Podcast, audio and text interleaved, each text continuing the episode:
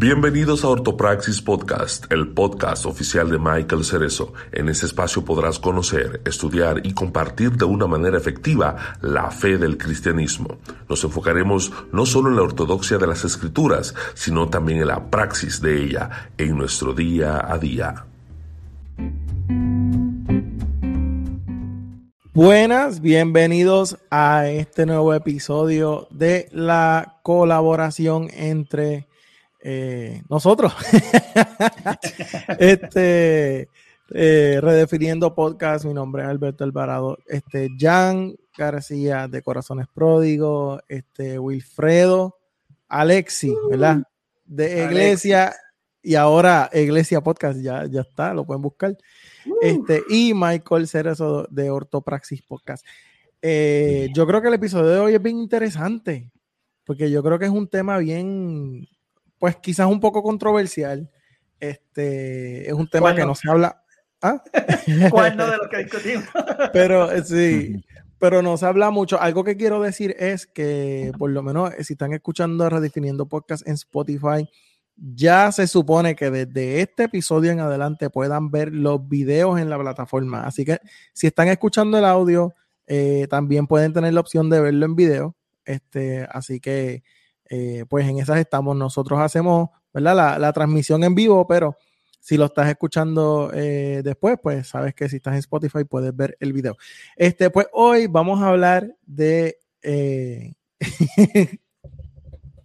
vamos a hablar hoy de, la de las manifestaciones del Espíritu Santo. Vamos a hablar de lo que es el hablar en lenguas, que, cuál es el orden, si hay orden, si no hay orden, si es, pues tú sabes, correr por ahí está bien, este, y saludamos a la gente que está llegando a la transmisión. este, entonces vamos a hablar, vamos a hablar un poquito sobre lo que son las manifestaciones del Espíritu Santo y que dice la Biblia, el hablar, el hablar en lengua. Eh, hace poco en Puerto Rico, que es de donde nosotros somos, eh, hubo una celebración donde se tiraron unas palomas al aire que bendito, yo pienso que una de las palomas estaba herida porque estaba como rara, yo no sé, de tanto que la tenía, parece que que la estaba aguantando la tenía bien apretada. Eh, pero este, vamos a hablarle todo ese tipo de cosas y yo creo que lo mejor que podemos empezar es, Wilfredo va a empezar hablando de, del Espíritu Santo. Vamos a hablar un poquito de eso, después vamos a usar unos textos, eh, ¿verdad? ¿Qué es lo que dice la Biblia en respecto al hablar en lengua y este tipo de cosas? Y vamos a ir poquito a poco, así que Wilfredo, ahí zumba. pues mira, eh, yo creo que esto del, esto del Espíritu Santo eh, es, parte también de un tema que es bien, bien complejo. Claro, estamos hablando de nuestro Dios, ¿no? Dios es complejísimo, ¿no? Eh, y la Trinidad, ¿no? Nuestro Dios es uno solo, pero son tres personas. Esto tal vez puede ser un poco confuso porque el hecho de que Dios sea tres personas, son tres personas distintas con un propósito distinto y cada uno tiene, ¿verdad? Su personalidad. Eh, valga la redundancia. Eh, el Espíritu Santo tiene un propósito realmente en la tierra. Eh, y este propósito lo establece primero Jesucristo cuando, ¿verdad? Ya Él va a ascender, luego de Él resucitar y Él establece cuál es el propósito, parte del propósito del Espíritu Santo. Y dice en, en Juan 5:26, pero cuando venga el consolador a quien yo os enviaré del Padre, el Espíritu de verdad, el cual procede del Padre, él dará testimonio acerca de mí. Eh, así que eh, estamos viendo primero que el Espíritu Santo, parte de su propósito, es recordar lo que sabemos nosotros de Jesucristo. Por eso es que es tan importante leer la palabra. O sea, que el Espíritu Santo eh, no va a sustituir nuestra, nuestra lectura y nuestra alimentación de la palabra de Dios. por eso es que es tan importante estudiarla. por eso es tan importante nutrirnos de ella. Porque eh, asimismo en, en, en Juan eh, 14, 26 Jesús está diciendo, más el consolador, el Espíritu Santo, a quien el Padre enviará en mi nombre, Él os enseñará todas las cosas y os recordará todo lo que yo os he dicho. Recordará. Así que es por eso es tan importante, ¿verdad? Esto, ¿qué pasa? Que el Espíritu Santo tiene, eh, es como ahora mismo el pegamento de la iglesia. Eh, la iglesia es un cuerpo. la cabeza es Cristo, no es el pastor, ¿verdad? Perdóname si rompo tu bola de cristal, pero realmente el pastor no es la cabeza. el pastor no es la cabeza de la iglesia, es Jesucristo. Eh, el resto es parte de un cuerpo y todos somos un miembro distinto, órganos, tejidos, etcétera. Pero quien realmente le da vida a ese, a ese cuerpo es el Espíritu Santo y ese es el que mantiene viva la iglesia, el que nos mantiene dirigidos hacia Jesucristo y que no sea el centro ni nosotros, ni lo que yo quiero, ni que pues que me va a confirmar, que me va a dar el biandolio que yo quiero. eso es prosperidad, eso, es un tema que viene y vamos a tocar, que es la prosperidad según la Biblia y que cuál es el concepto que nosotros tenemos, ¿verdad? Eh, de prosperidad o, la iglesia moderna, eh, pero, pero, que es realmente lo, que dice la Biblia. Pero lo menciono más bien porque hay una manipulación de lo que es el Espíritu Santo. Y eso es parte de lo que estamos verdaderamente trayendo el día de hoy.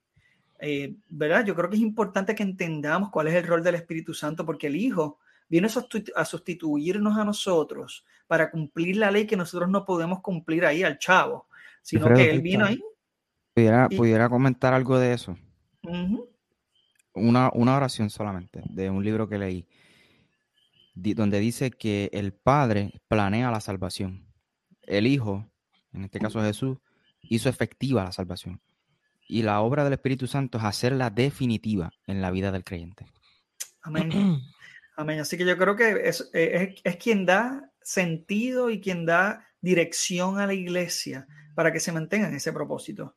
Pero nada, eh, yo creo que eh, es, es, un resumen súper resumido de una resumación de lo que realmente nada es broma pero eh, yo creo que eh, si entramos totalmente en lo que es la persona del Espíritu Santo podemos quedarnos toda la noche hablando. Sí ahí yo creo que eso yo, es lo más importante que puedo mencionar eh, relacionado al tema.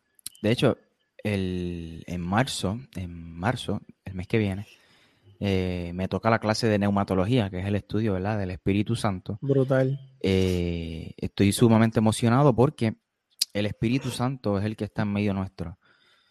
A veces yo escucho a los predicadores eh, decir Jesús está aquí o whatever. Jesús está aquí. Eh, y yo me asusto porque yo digo, ya, será la segunda venida o el rapto, no sé, me voy a quedar.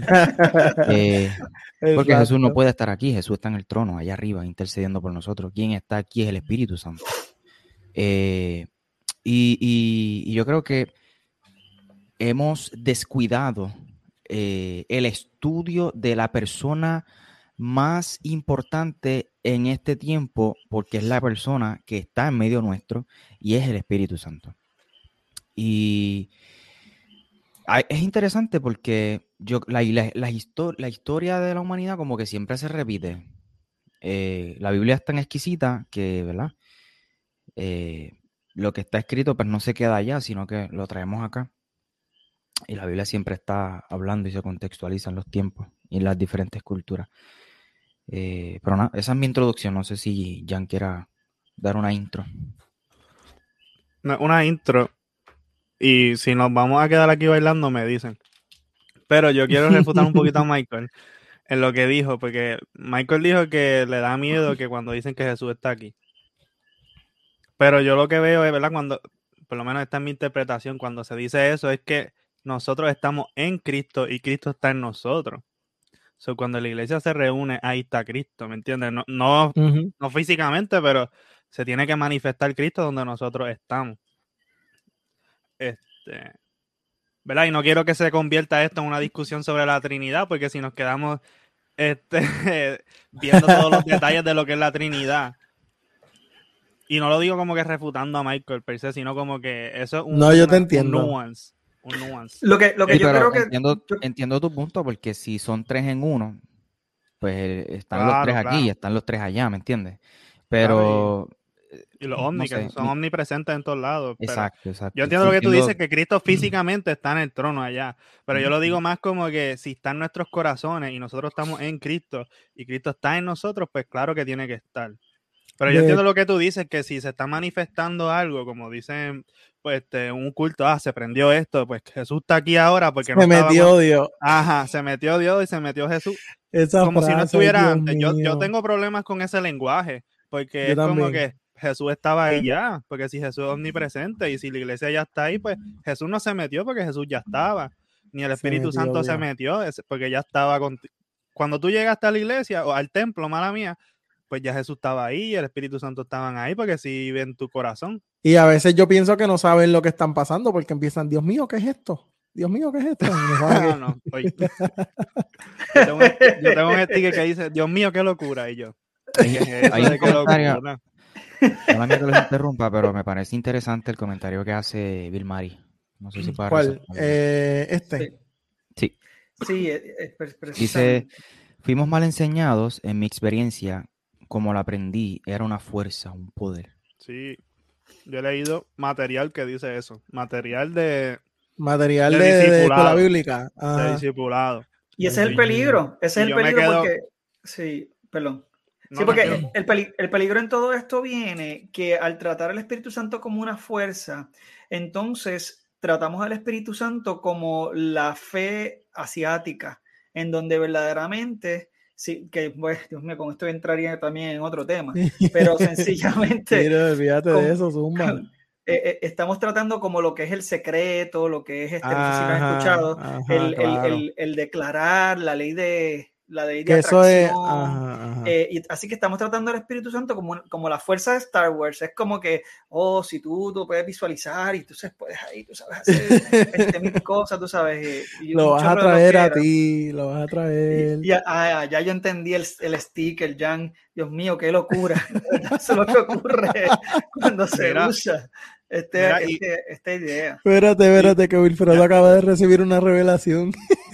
Mira, pero hay gente que lo enseña basado en la, como que, en la escritura, basado en la interpretación desde el en Antiguo el texto Testamento. que dice. Sí, pero es que eso le quita, le resta eh, la persona al espíritu. Y cuando, ¿verdad? cuando verdaderamente eh, se habla del espíritu, el espíritu sí puede manifestar fuerza, pero fuerza física, ¿no? Porque cuando precisamente, por ejemplo, a Jesús lo vinieron a, a buscar los soldados, ¿no? Cuando él dice quién es, quién es él, yo soy, los soldados caen para atrás. Eh, ¿Verdad? Sí, eh, ahí, yo, eh, ahí es la, uno de los momentos en los que él se revela como Dios. Pero, pero, pero no es que sea una fuerza cósmica, ¿no? Sino que sí tiene fuerza, pero fuera de eso, el Espíritu Santo es una persona. O sea, que tiene mente, que tiene capacidad, que tiene, ¿verdad? Y vuelvo a decir, ¿verdad? con redundancia, pero tiene personalidad, eh, eso quiere decir que tiene su propósito también, que siempre también ha estado en la tierra. Como está diciendo Jan, así que mismo como Jesús tal vez eh, eh, pues ya cumplió, ¿verdad? Pero está en, su iglesia. El Espíritu Santo también se ha manifestado en diferentes momentos de la historia, incluyendo el Antiguo Testamento. pero su tiempo es, ahora. Y, su propósito y su rol está activo en este momento que hablando del Antiguo Testamento, el Espíritu Santo lo podemos ver en Génesis, cuando dice que el Espíritu de Dios eh, se movía sobre, la faz de la agua. Es importante que entendamos esto para entender por qué el Espíritu Santo eh, aparece como paloma en el bautismo de Jesús. No fue porque le plació eh, salir como paloma. por eso tiene una razón, ¿no? cuando vamos al, al libro de Génesis, y visitamos el idioma de dicho libro, su idioma original, que el texto lo que dice es que el Espíritu de Dios revoloteaba sobre las aguas. Y cuando tú eh, buscas un poco más de información en cuanto a lo que significa revolotear, pues hace alegoría a, algún tipo de ave, ¿no? Algún tipo de paloma. Eh, en otras palabras, el Espíritu de Dios está revoloteando sobre las aguas Luego Jesús estaba siendo bautizado, se abre el cielo, una voz del cielo dice, este es mi hijo amado, me siento muy orgulloso de él, etcétera, etcétera. Y desciende el Espíritu Santo como paloma eh, para dejar saber que el mismo Espíritu, el mismo Espíritu Santo, el mismo Dios que estaba sobre la faz de las aguas, es el mismo que está sobre Jesús. Eh, pero Dios es Dios, y a Dios no lo podemos limitar. El hecho de que se haya presentado como paloma tiene una razón. No significa que es una paloma. o se quede como paloma. No sé si me estoy dando a entender. Este, porque a veces tratamos de encajonar a un Dios tan grande, tan incomprensible. El Espíritu Santo es espíritu, exactamente. No es un animal. No sé si se entiende lo que quiero decir. Eh, sí, es como que decidió manifestarse o dejarse. En ese momento decidió manifestarse de esa forma, pero como tal sigue siendo. Para dar un mensaje, exacto. En ese contexto era necesario o decidió hacerlo de esa forma, pero no significa que tiene que hacerlo por el resto de la eternidad. exactamente. De, esa manera, porque es espíritu y, y si se decide, ¿verdad? Contextualizarse de otra forma a otro tiempo, ¿verdad? Un, pues helicóptero sobre las aguas. Ajá, ¿no? Y, y, que, es como, es como, eh, es como, eh, yo, yo traigo este ejemplo porque lo ponía, lo, exponíamos en el salón de clase cuando comencé al principio a estudiar. Y, y el profesor decía, oye, y si yo tengo un amigo que me dice a mí que Dios me habló a través de un sueño por medio de un chango color negro o un gato color negro. Y yo le digo a mi amigo, eh, yo creo que tú deberías orar porque yo no creo que haya sido Dios el que te habló. ¿Quién soy yo para cuestionar la experiencia de mi amigo? Dios es Dios. Yo no puedo encajonar a un Dios grande eh, o, enmarcar a un Dios grande en, una pizarra. O sea, Dios es este cuadro. Si Dios se sale de este cuadro, pues ya deja de ser Dios. No. El problema es que lo mismo de la palabra religión en el episodio. Hay, que, hay que, hacer una nota al calce ahí, Michael, perdóname. Este, en que Dios mismo nos, dejó la Biblia como filtro. O sea, no es que cualquiera que diga Dios me dijo, pues vamos a decir, no, no lo vamos a cuestionar. Tampoco es que nos vayamos a ese extremo, porque hay revelaciones y cosas que niegan la, divinidad de Jesús. Y obviamente, eso, por más que digan que Dios dijo, Dios no dijo ahí, obviamente, porque la, tenemos un filtro que es la Biblia. Ah, sí, a eso iba, a eso iba. Te adelantaste, pero sí, a eso iba. Eh, no, pero es bueno que lo traigas a, colación. Este, entonces, si el amigo mío tuvo un sueño en donde Dios se le apareció y le habló por medio de un chango color negro, pues entonces no fue Dios. Porque es un chango color negro. ¿Por qué? Porque hemos demonizado los changos color negro y los gatos color negro. ¿Por qué? Por las películas, por Hollywood. Lo mismo que ha ocurrido con la palabra religión, que lo hablamos en el, uno de los episodios anteriores. Eh, y yo creo que eso es limitar a Dios. Porque si Dios habló por medio de un burro, o una burra, o como quien, el animal que haya sido, ¿por qué limitar a Dios? Y, por otro lado, cuando hablamos del, Espíritu Santo, Hechos capítulo 2, creo, o 3, no sé, eh, esa manifestación, ¿verdad? Yo, yo pregunto si esa fue la primera vez que recibieron al Espíritu Santo.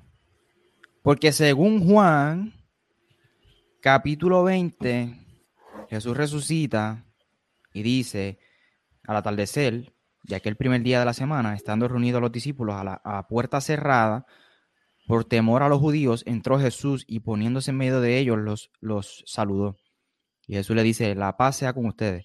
Dicho esto, les mostró las manos del costado y el costado, y al ver el Señor los discípulos se alegraron.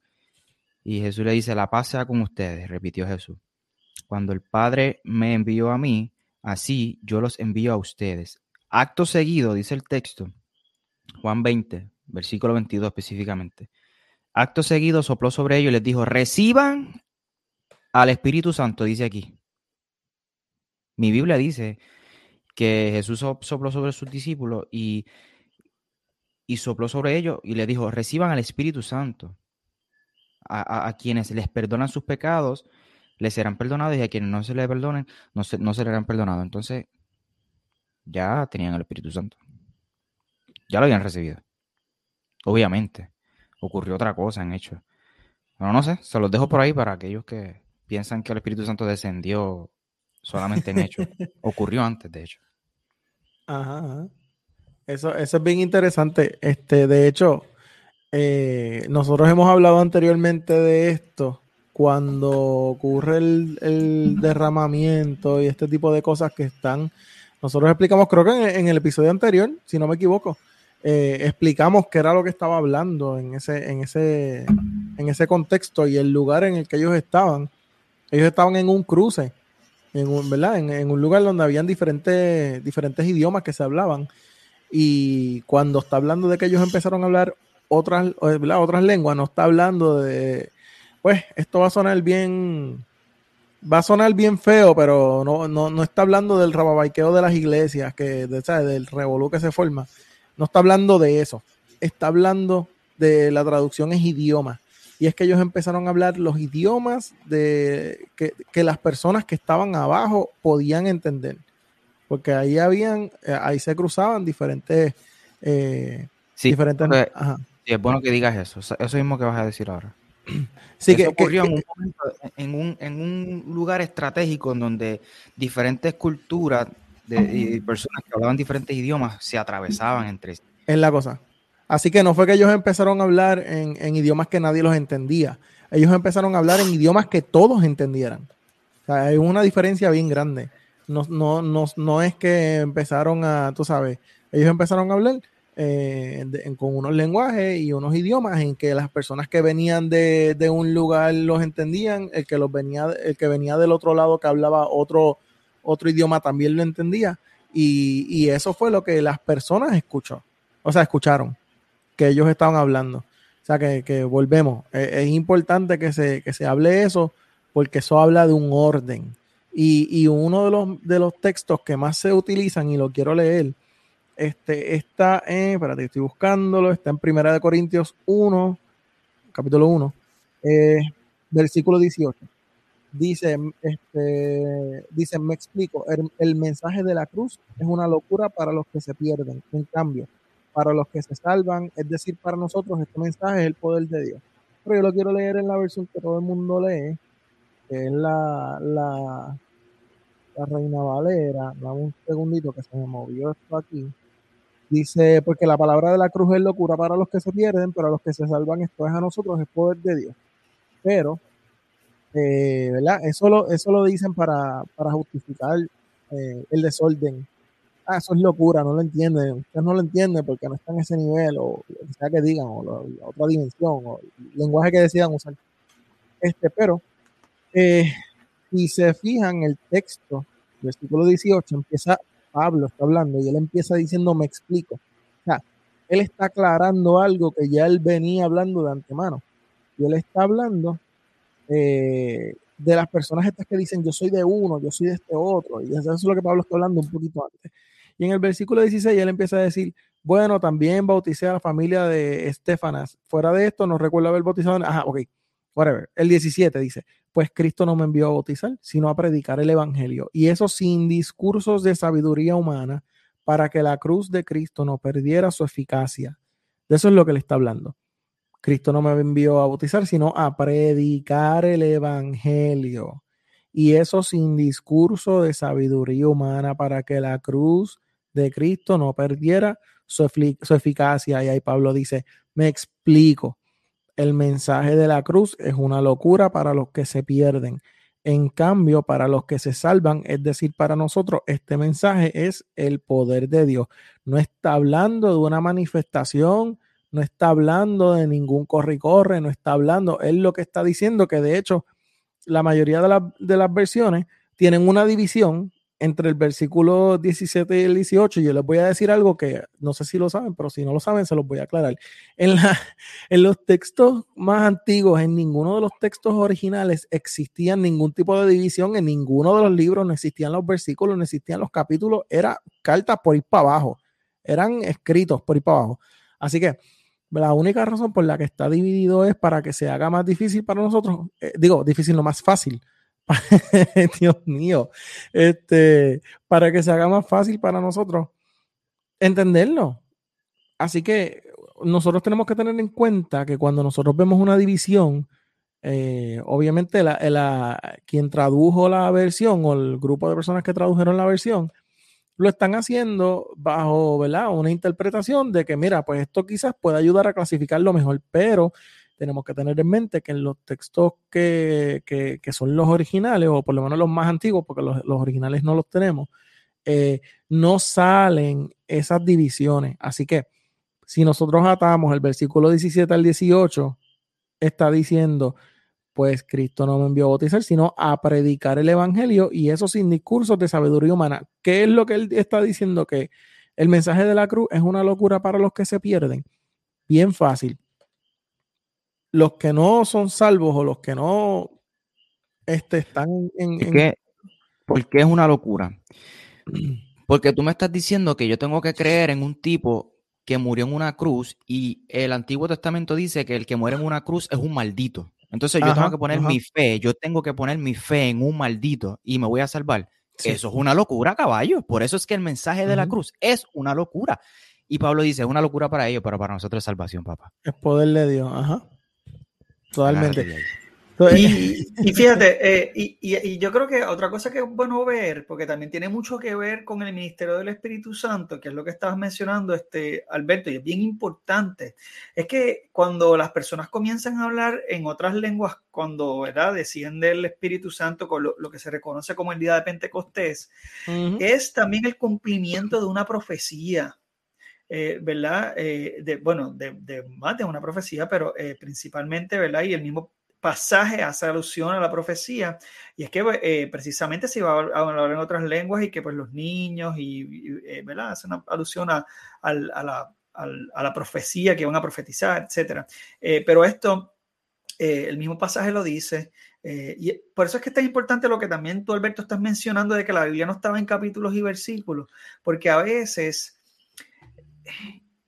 a veces pasamos por desapercibido que el, propósito de los libros de la Biblia y específicamente las cartas del Nuevo Testamento era leerlas de una sentada. O sea, el propósito original. Por eso es que a veces cuando nosotros leemos estas cartas, si hay un pasaje que no entendemos bien, mira, mejor es que leas la carta completa. Eh, y realmente, porque es como... Eso es como empezar a leer un libro por la mitad. Eso no hace sentido no solo eso, imagínate que yo ahora mismo venga y te escribo una carta, Carlos, eh, Carlos Alberto, y entonces venga este, venga Jan y agarre, yo te doy que escribir una, carta de 10 páginas y venga Jan y, agarre solamente, qué sé yo, la tercera, y de momento empiece a leer eh, que yo te estoy diciendo, mano, Alberto, y eh, yo cogí la bicicleta, y me tiré por una cuesta, me di una clase de matar, se me partió la espalda, no siento las piernas, qué sé yo, y eso es lo que está leyendo Jan. Y Jan va a decir, Dios mío, ¿qué le pasó a Wilfredo? Pero él no va a ver que después, en la próxima página, lo que dice es que se era un sueño, ¿viste? Y entonces, pues, entonces pierde el, pierde el contexto. Y, esto es lo que sucede cuando agarramos un, capítulo, no estoy hablando ni siquiera de un versículo, a veces un capítulo fuera de un libro de la Biblia o de una carta de la Biblia. Eh, esto a veces nos puede confundir en cuanto a lo que se refiere, porque usualmente el contexto histórico, usualmente a quién va dirigida esa carta está ya expresado en esa misma carta que no hay que invertárselo, no hay que ir a, fuerte, a veces a fuentes externas a buscarlo, no hay que buscar libros de estudio bíblico, eh, no hay que ser un teólogo, por eso es que es tan importante que leamos la palabra, que le, la leamos eh, y tratemos de ser consistentes en eso. Eh, para mantener entonces la idea en un mismo libro de la Biblia y específicamente en las cartas del Nuevo Testamento, ¿verdad? Que donde vamos a ver una descripción del propósito del Espíritu Santo y un cumplimiento de unas profecías, incluyendo lo que Jesucristo también profetizó del Espíritu, que vendría precisamente a continuar y a hacer viva esa obra, como mencionó Michael ahorita, de, de Jesucristo aquí en la tierra. Súper. Yo estoy, yo estoy de acuerdo con eso. Este, e, es, importante, aquí están diciendo eh, Josué Hernández, las cartas mayormente se leen completas para ver el contexto completo. De hecho, es un principio de interpretación que la Biblia es su propio intérprete y eso no quiere decir que vamos a tomar muchos versículos aislados como me estaban intentando hacer en estos días que yo se lo envié a los muchachos eh, para hablar de, del rapto, ¿verdad? Eh, tomaban muchos versículos, no muchos, pero unos cuantos, unos cuantos versículos que uno está hablando de una cosa, el otro está hablando de otra cosa, entonces lo, lo atan. Eso es como, como, como cuando en las películas están, bueno, yo lo veo de esta forma.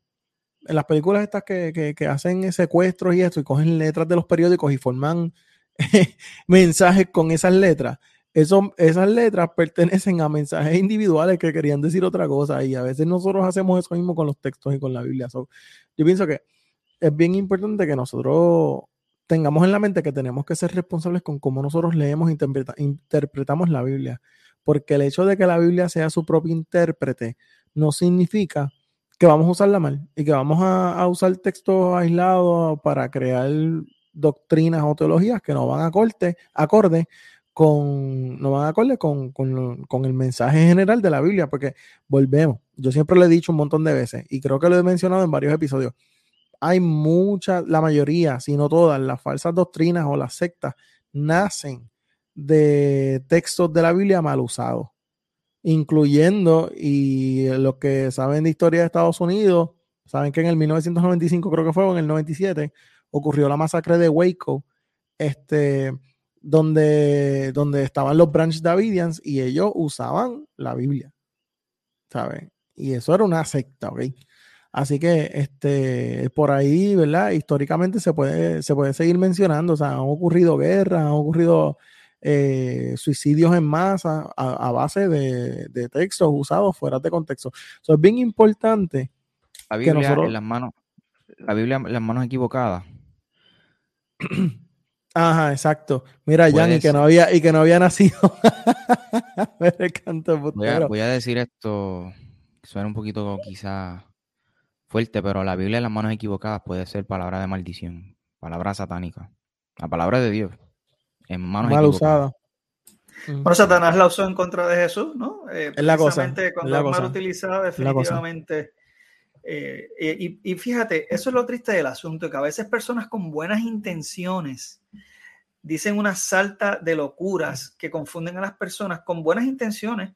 Por eso, vuelvo y repito, es tan importante que estudiemos la palabra que la leamos y la conozcamos, porque una persona que tiene tal vez eh, un deseo genuino puede enseñar algo erróneo, pero si tú tienes el conocimiento de la palabra, el Espíritu Santo te va a recordar lo que ya tú has, ya tú has conocido del Señor y te va a dejar saber, eh, eso no es correcto, esto no es. Ahí podemos hablar de una de las manifestaciones del Espíritu Santo, que sería el discernimiento el don de, poder discernir. Eso, oye, tú me perdonas. Sí, hecho sí. Y yo pienso que a mí, yo en esto voy a hacer la pregunta aquí.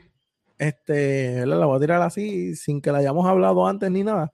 Como en verdad, como la mayoría de las cosas, pero este.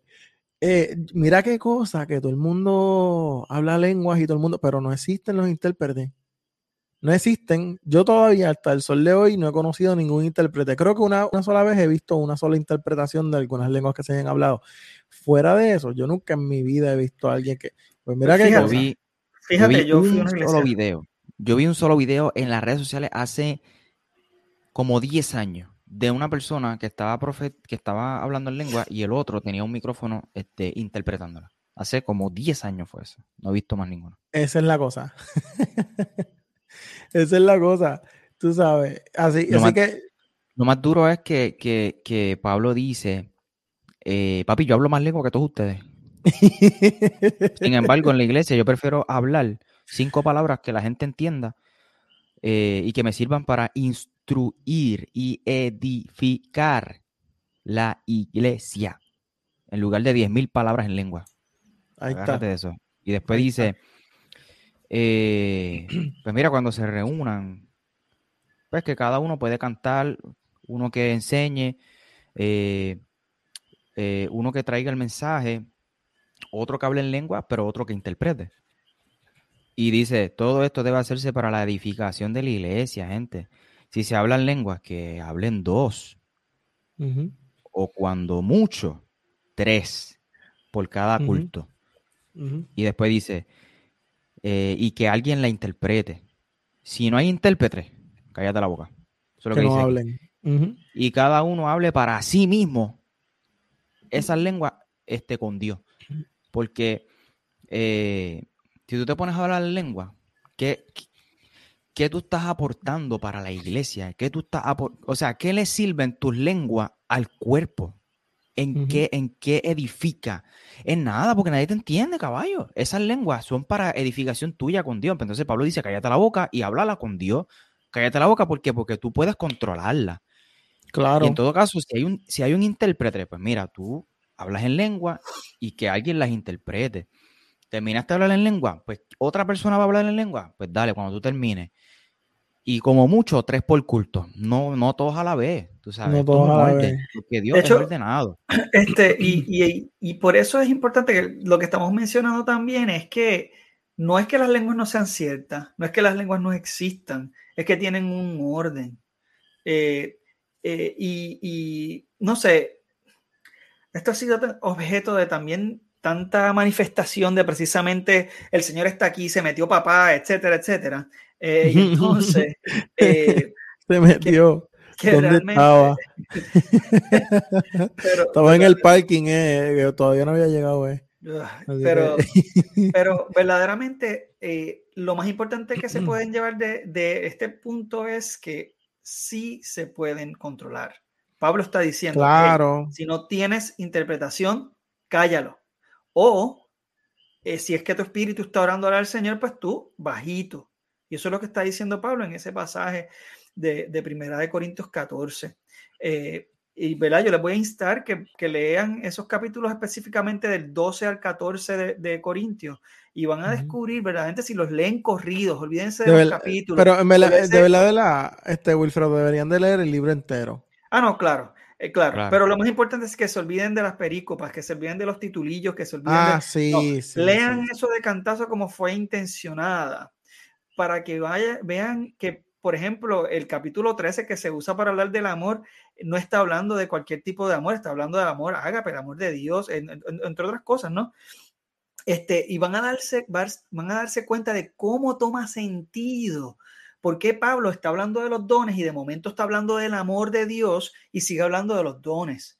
¿Y, y, y qué importancia tiene eso precisamente en, uh -huh. en, la obra del Espíritu Santo a través de los dones del Espíritu en la, en la iglesia?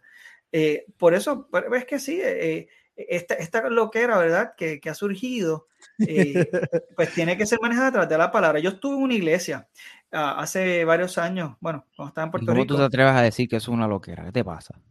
Eso, eso, eso es locura, pa, pa, es que tú no lo entiendes porque es locura. Pero yo estuve en una iglesia donde había mucho Ay, orden. Dios. Y de momento sí, había unos momentos en donde personas se levantaban y hablaban en lenguas y se levantaban otras personas a traducir, pero las lenguas no eran gritadas, no eran, se notaban que eran oraciones uh -huh. completas. Eh, y, y, y, había una persona que, que traducía. Eh, y, eh, y, era una cosa tan impresionante porque yo nunca había visto una cosa como esa. Uh -huh. Y ahí yo vi el propósito que en ese momento también, o en esos momentos en que ocurrió en esa iglesia, había un propósito con que se manejara ese mensaje a través de las lenguas. Eh, y, era una, y fue de una manera responsable. Así que pues yo creo que eso es parte de lo que nosotros eso debemos... Yo, yo le he visto bien este una sola vez, como, como les decía, una sola vez en un campamento de jóvenes hace muchos años, yo vi que empezaron a hablar, a hablar lengua y una persona interpretó. Esa es la única vez, la única vez que yo he visto que eso pase. Entonces yo digo, Mira, mano, yo, porque... yo, yo, yo, voy a, yo voy a hacer un video mañana, yo voy a hacer un video mañana para una clase.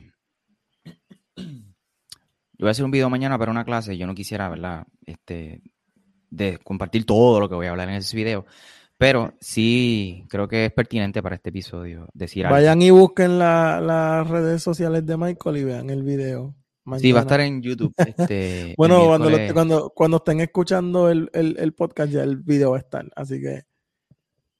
Eh, Primera de Tesalonicenses, capítulo 5, verso 19 al 23, creo que es. Este, Pablo le dice a, a, a los tesalonicenses, a los de, a los de Tesalónica, perdón, eh, mira, escúchenlo todo, retengan lo bueno, desechen lo malo. ¿Por qué Pablo dice eso? Porque se está uh -huh. dirigiendo a una comunidad, se está dirigiendo a una comunidad que son, eh, que no creen en las profecías, que uh -huh. solamente creen en lo que está escrito aquí. O sea, no creen en eso de la, de la gente profetizando y qué sé yo.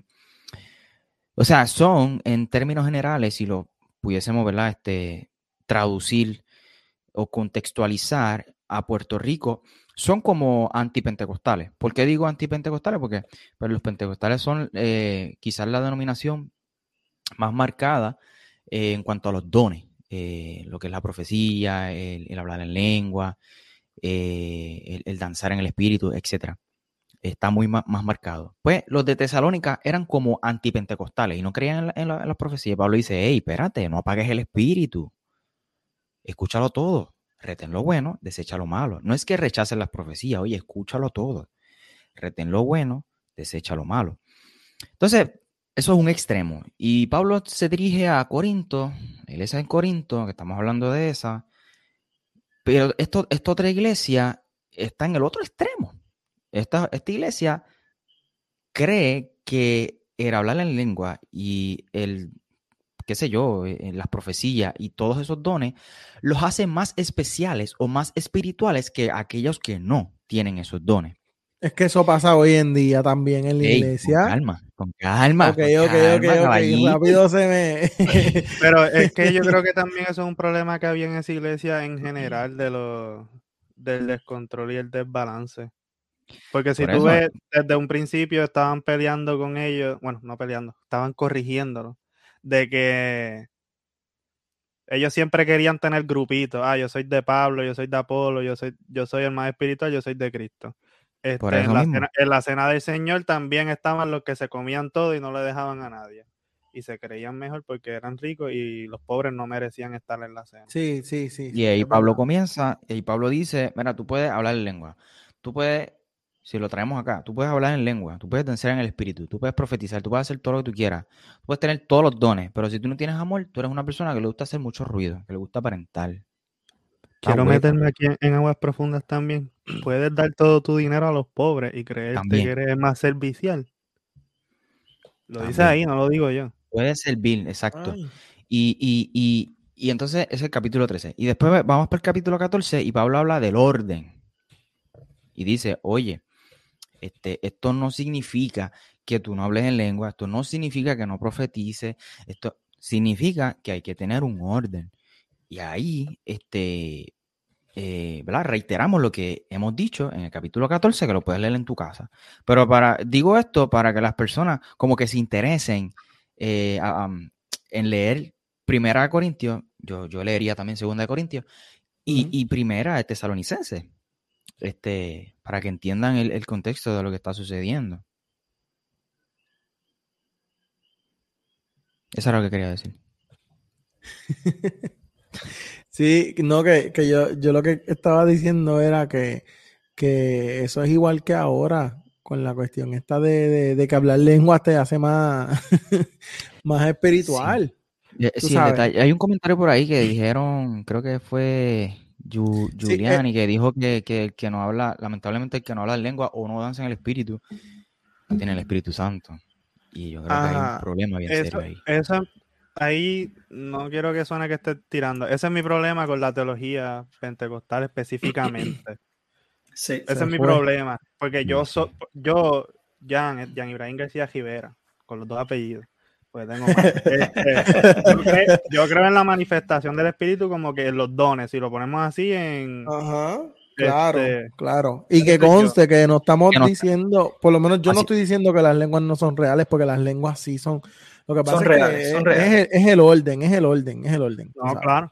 Pero como que mi problema con, esa perspectiva es que si no tienes, ellos ponen eso como si fuera el sello del espíritu, como, como que si hablar en lengua o, tener esa manifestación exterior como si ese fuera el sello.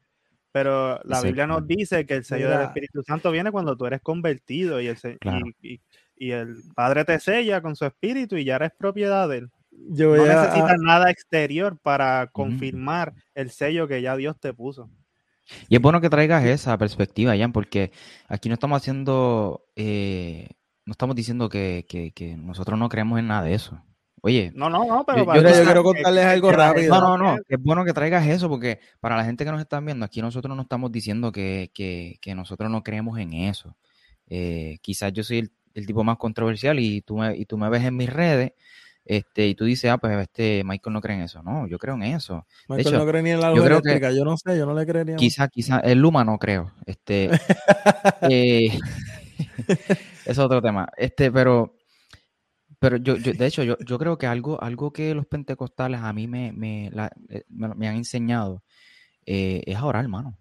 Sí. Es a orar. Tú sabes que yo este, quiero, quiero decir algo que tengo, una espinita que tengo en el corazón. Bueno, voy a contar dos cosas rápido. Primero lo que estábamos hablando de hablar, de hablar en lengua. Yo me acuerdo cuando yo estaba estudiando en la universidad que había un compañero que no voy a mencionar el nombre ni voy a decir quién es, pero hay un concilio que uno de los requisitos, uno de los requisitos para tu ser pastor es hablar en lengua. Literalmente te preguntas si tú hablas en lengua. Este, y él no hablaba en lengua, pero eh, él era pastor o él estaba para ser pastor. Entonces, como él había cogido clases de hebreo y de griego y él hablaba, uno de los dos la hablaba, le preguntaron en la entrevista que si hablaba lengua y él dijo que sí. él dijo, bueno, yo hablo griego. él dijo, yo no mentí porque es la verdad. Así que es la verdad. Así que, se tiró, se tiró Bereshit Elohim, se tiró. Se Bereshit Bara Elohim. ese, ese, es, ese es Genesis 1. Genesis 1, Genesis 1. Mano, pero lo otro que quería decir es que yo tengo una espinita con una canción. Hacho, desde la primera vez que lo escuché, desde antes de yo estudiar teología, desde antes, yo tengo una, es una, una canción que dice, este, seguramente todos aquí la han escuchado, que dicen, si no fuera por el, el fuego, ¿dónde estaría yo? Si no fuera por el fuego. Y yo decía, mano, a mí eso como que no me cuadra, porque tú estás, o sea, como que si no fuera por qué, ¿dónde queda entonces la, la, obra redentora de la cruz? Tú estás poniendo una experiencia sensorial por encima de la cruz. En serio, tú me estás, ¿sabes? Tú me estás hablando de que a ti se te pueden parar los pelos escuchando una canción de rock, una canción de Bad Bunny una canción de qué sé yo quién, y eso no quiere decir que es el Espíritu Santo, ¿sabes? ¿Me entiendes? Así que estamos poniendo, y, uso esos ejemplos de música secular porque sé que todos los que estén escuchando van a saber este, quiénes son lo, que, lo que es lo que estamos mencionando. ¿sabes? Hay, hay, gente que se le paran los pelos escuchando otras cosas, o hay gente que, que tienen este, las mismas reacciones con otros, con otros tipos de, de cosas o en otros escenarios que no son dentro de las iglesias. Así que estamos poniendo experiencias sensoriales, experiencias que no tienen necesariamente... Emocionales. Eh, ah, claro, mano, por encima de, de, nuestro razonamiento de la obra de la cruz. Literalmente, o sea que estamos hablando de que yo siempre menciono esto en 2 de Timoteo, capítulo 2, versículo 25, donde Pablo dice que sale, salen, porque Pablo le está hablando a Timoteo, y le está, ahí es donde él le dice que, que ¿verdad? Que el siervo de Dios debe enseñar con amor y qué sé yo qué. Pero Pablo le dice, este, básicamente le dice que, que les enseñó con amor por si Dios les concede el arrepentimiento. Y en el griego dice por si, por si los hace volver en sí. Y salen de ese estado de embriaguez en el que estaban. Tú me estás diciendo que eso, que, que, que, que una experiencia sensorial es más grande que eso. Por Dios. Tú sabes, tú sabes.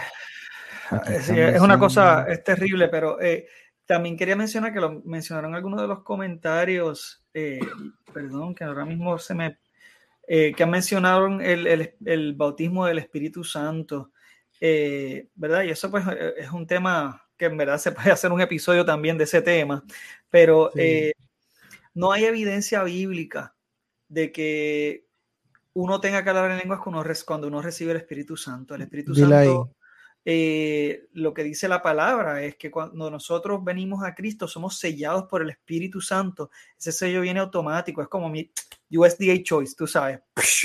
¿Tú sabes? Y ese sello es lo que nos hace salvo y lo que nos hace que cuando lleguemos adelante del Padre somos, seamos reconocidos como hijos, hijos adoptivos. Eh, pero no hay evidencia bíblica de que todo aquel que, se, que reciba el Espíritu Santo lo reciba a través de las lenguas. Eh, con todo respeto, es un disparate no lo dice, no lo enseña la palabra. Eh, eh, Yo nunca hablé lengua. no podemos creer las cosas porque nuestra denominación la cree, porque nuestro pastor lo predica, porque nuestro pastor se equivoca. nuestros pastores son humanos y están en una búsqueda de entender la palabra igual que nosotros, como dijimos. El pastor no es la cabeza de la iglesia, es Cristo. Y como hermano de nosotros, que es el pastor, él se equivoca. Por eso es que tenemos cada uno. Yo sé que vuelvo con lo mismo. Estoy como el tocadisco, el rayadisco. Eh, cuando yo era chiquito, los discos rayados volvían con lo mismo. Eh, tenemos que estudiar la palabra, tenemos que conocer la palabra para poder distinguir la verdad de la mentira.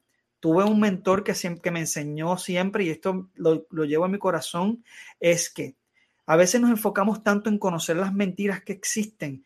Vamos a conocer la verdad a través de la palabra, porque si conocemos la verdad, no hay mentira que podamos creer. Ni mentira que, nos confunda. Las detectamos fácilmente si nos enfocamos en conocer la verdad. Claro, claro.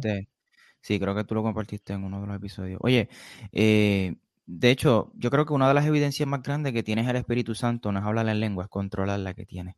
¡Ey! Se metió Dios aquí. Y a rayo, y a rayo. Era, Eso fue... aquí, Vilmari preguntó, Vilmari preguntó por Facebook ahorita.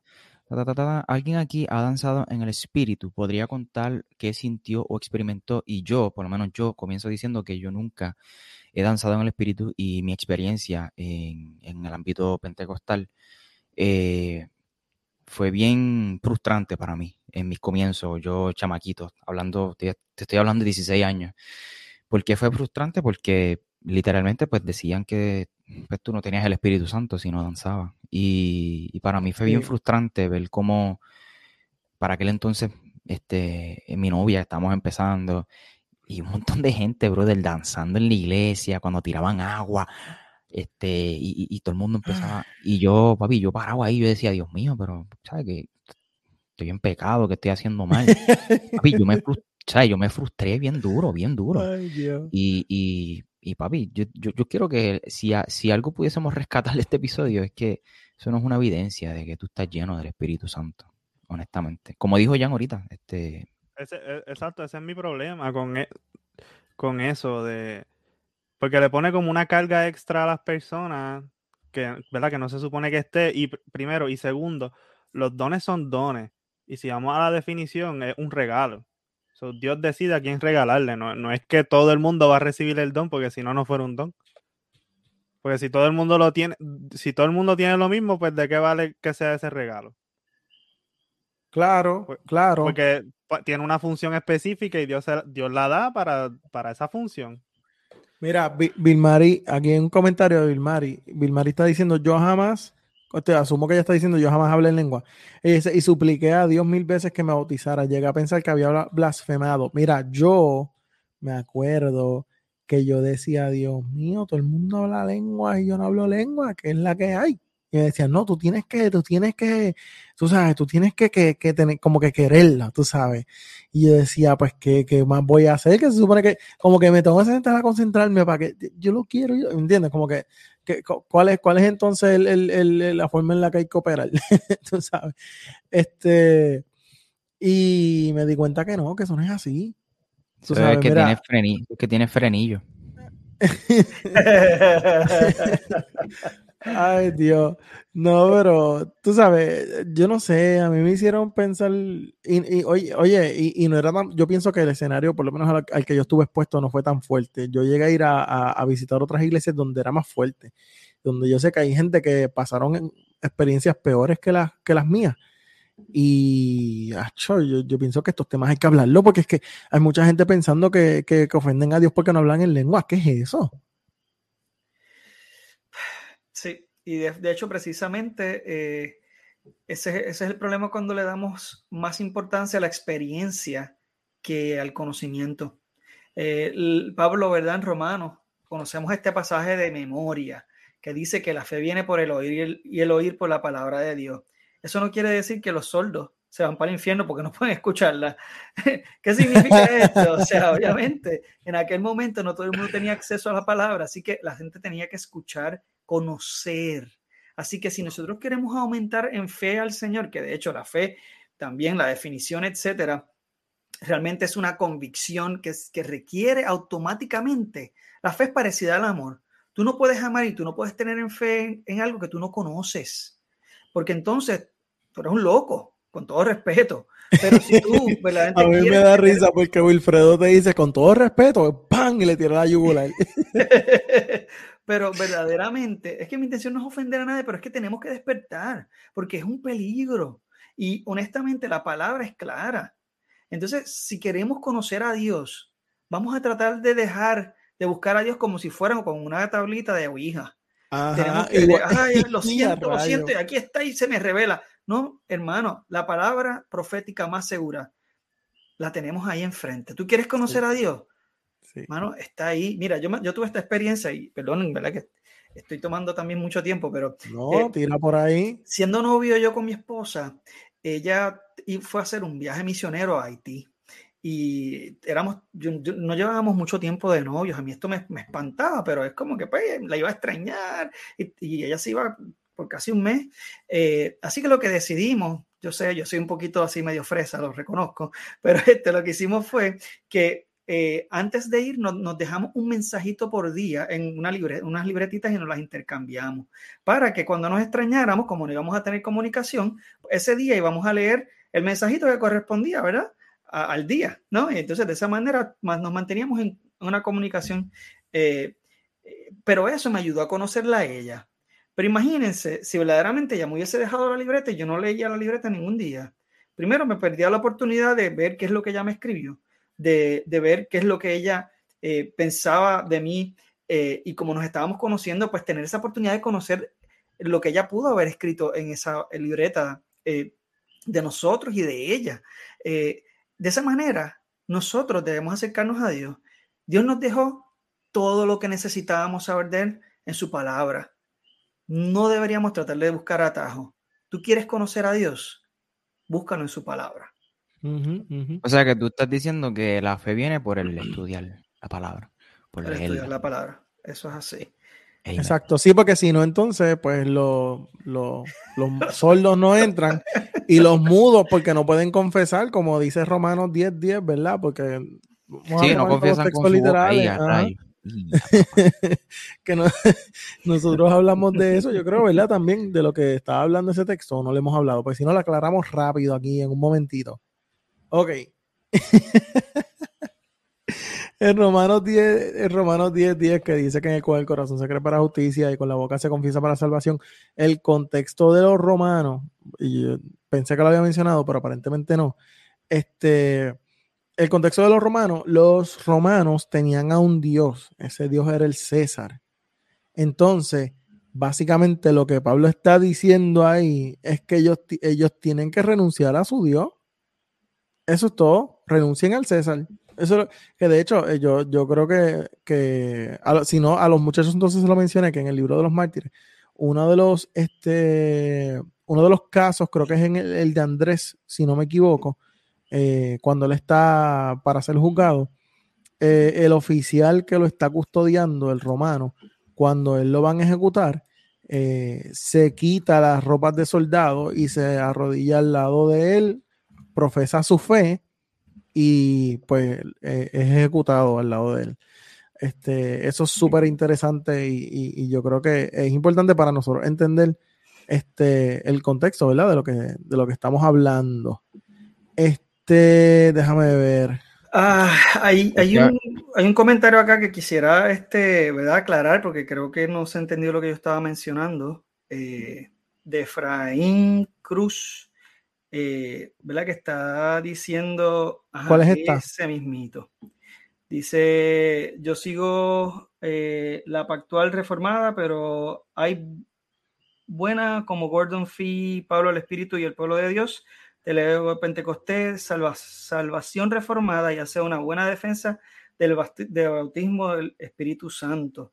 Eh, yo no estoy diciendo que no existe el bautismo del Espíritu Santo, estoy diciendo que no hay evidencia de que, es, de que exista, de que cuando uno recibe el Espíritu Santo necesariamente se recibe con las lenguas, que, no hay, que esa manifestación de las lenguas es necesaria para demostrar que hubo. Sí, como si eso fuese como que, mira, eh, tienes Espíritu Santo, ¿hablas en lengua, sí o no? Ah, pues no, ah, pues yo, pues yo, creo que lo que Frank está diciendo es que hay una forma de definir el bautismo del Espíritu Santo que no implica esa noción que nosotros tenemos de, de que se manifiesta con hablar en lengua. Claro, yo creo que eso es lo que quiere decir. Sí, por eso, pero que lo que yo lo mismo quiero, aclarar, que quiero aclarar, que quiero aclarar que yo no dije que es un disparate lo del bautismo. Lo que yo dije que es disparate es, ¿verdad? Que, que se diga que las lenguas son esa evidencia de que ocurrió un bautismo del Espíritu Santo. Es la cosa. Así que ya lo saben, si le, si le cuestionan el bautismo del Espíritu Santo preguntándole si hablan en lengua, si sí o si no, pues ya saben, eso es un disparate, porque eso no es una vara de medir. Este, ¿sabes? Usted, le dice, usted le dice, no, yo no hablo en lengua, pero controlo la que tengo, y eso es una evidencia. Tú la controlas, ahí está. No, ah, pues está bien, pues no me hable. no controla la que tiene, no vas a poder controlar ninguna de las lenguas. Eso claro. fue lo que me enseñó el doctor Félix Muñoz en el otro episodio, ¿verdad? Ese episodio estuvo bien bueno. Si no lo han escuchado, vayan y, vean, y escuchen. Para mí ha sido uno de mis episodios favoritos. Ay, Dios mío. Este, pero, pero sí, yo creo que, yo creo que pudimos abarcar un poquito sobre, ¿verdad? Porque esto, esto es un tema que puede, pueden salir varios episodios de él. Este, y realmente volvemos, nace de, una preocupación que, yo sé que no solamente a nivel de Puerto Rico, ¿verdad? Sino que a nivel de Latinoamérica sé que también está pasando. Y a nivel de Estados Unidos también, porque eh, hay, una, hay una rama de Estados Unidos donde también creen en eso. Este, así que realmente... A mí me gustaría hablar en un episodio, en algún momento, de, del aceite. Ay, bendito. Ay, Dios mío del aceite Lo de ungir las casas y los carros y todo eso. es un buen tema. Eso puede ser el lunes que viene. ¿Qué tú crees? El próximo episodio. Si te compraste una casa y no lo ungiste. No, ya la perdí. No, ya Dios no está en tu casa. Unge tu carro para que no te lo choquen. Un gelado. A, mí me molesta cuando llaman a la gente, a los pastores para que la unjan. Mira, están ocupados. tú mismo. Está el sacerdocio universal, el Señor te, dio la potestad. Eso, eso es parte, pero eso es parte. Yo pienso que eso es parte de primero del misticismo. Y segundo, de, mano, de, de, de, qué? De, Chicos, eso viene de allá, de, Israel, cuando Moisés, cuando Dios le dice al pueblo de Israel que, que, que cojan el cordero, que lo, que lo, que, lo, que, lo, maten, que lo sacrifiquen, que lo sacrifiquen, que lo piquen, y que con la sangre del cordero manchen los dindeles de las puertas para que cuando el ángel de la muerte pasara no, no tocara a ninguno de sus primogénitos. Mira, mira, antes que cerremos. Perdón. Y, otra, y, obviamente utilizan el, texto ese de Santiago que, dice que, si hay alguno enfermo, que sé yo, coja aceite, que no se refiere al aceite es ungido, pero nada. Sí, que, los, que llamen a los ancianos y oren por él. Este, antes de irnos, yo quiero mencionar este libro que yo leí, el se llama El lenguaje del cielo, que habla tiene un par de preguntas sobre lo de hablar en lengua. Y yo creo que, ¿verdad? Para la persona que esté curiosa, que esté curioso como yo, que yo lo vi en Sams y, no lo compré la primera vez que lo vi. Cuando volví otra vez, yo dije, tengo que comprarlo para leerlo. Y me lo comí en, un fin de semana. Y, y, va por un montón de preguntas que uno se hace, como, que, como las que hicieron, como que ah, un don de lengua o es este poder, o es como. Requisito. ajá como que existe el bautismo del Espíritu Santo en lengua y cosas así como que va por todo eso. Y hasta, por ejemplo, de lo que habló Alberto, de que menciona lo de Hechos 2, de hablar en idioma y si eso invalida que haya otro tipo de lengua y qué sé yo. So, en verdad está interesante. Si lo encuentran y y lo quieren leer, para mí fue una buena lectura. Mira, hay, varios aceites ahí, ay padre, yo no sabía eso. Mira, aceite profético, aceite de tabernáculo, aceite de David. Aceite de David. ahí llega mi conocimiento. Yo una más visto. Es más, yo tengo aquí. mira, mira, mira, ya tenemos, oye, Alberto, ya tenemos el episodio de la semana que viene. Vamos a hablar de el aceite y vamos a hablar de del altar también, que Pizarro por ahí, Luis Pizarro sugirió el Luis Pizarro, vamos a hablar del altar, vamos a ver de qué altar está hablando él, porque yo no sé a cuál altar se refiere. Eso es la, vamos, ¿verdad? Vamos a tirar esa, esa preguntita ahí para el próximo episodio. Mira este aceite. yo, tengo el mío de, de, colección, porque en verdad. Y huele durísimo. Yo no sé, yo vi una vez, yo vi una vez que había una cuestión esta que traían aceite de allá de, de Israel y decían como que ese aceite era especial, no podías gastarlo en cualquier cosa, tenías que usarlo para cosas que sean realmente importantes. Si no, pues ya tú sabes, era, era un, Eso es como el agua bendita esa que traen de otro lado.